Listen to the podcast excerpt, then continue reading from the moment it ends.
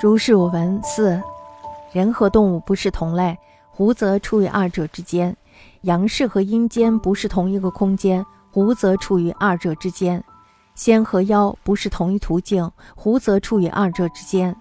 因此说遇到了狐是怪事也可以说遇到了狐是常事也可以。夏商周三代以上有关狐的事迹无可考察，《史记·陈涉世家》记载，陈胜等人点起了篝火。假装狐狸名叫大楚兴陈胜王，可知当时必定已经有狐妖作怪的传说，因而他们这样委托。吴军的《西京杂记》说，广川王发掘栾书的墓葬，打伤了墓里的狐狸，后来呢就梦见了一个老翁前来报仇，可见狐妖幻化人形的事迹已经见于汉代。张卓的《朝野千载》称，初唐以来，百姓有很多供奉狐神。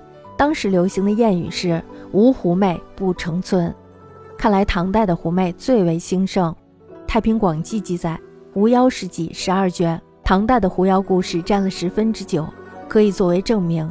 这种书上对狐妖的记载不一。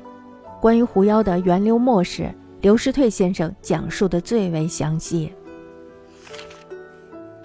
人物异类，狐则在人物之间；幽冥异路，狐则在幽冥之间。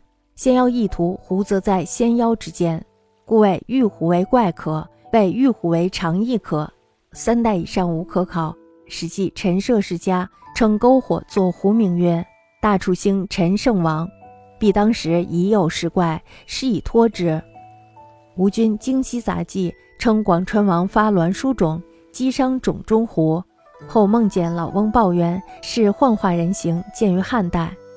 张卓《朝野千载》称，唐初以来，百姓多是狐神。当时谚曰：“无狐媚不成村。”时至唐代乃最多。《太平广记》载胡氏十二卷，唐代居十之九，是可以证矣。诸书记载不一，则刘师退先生所述为详。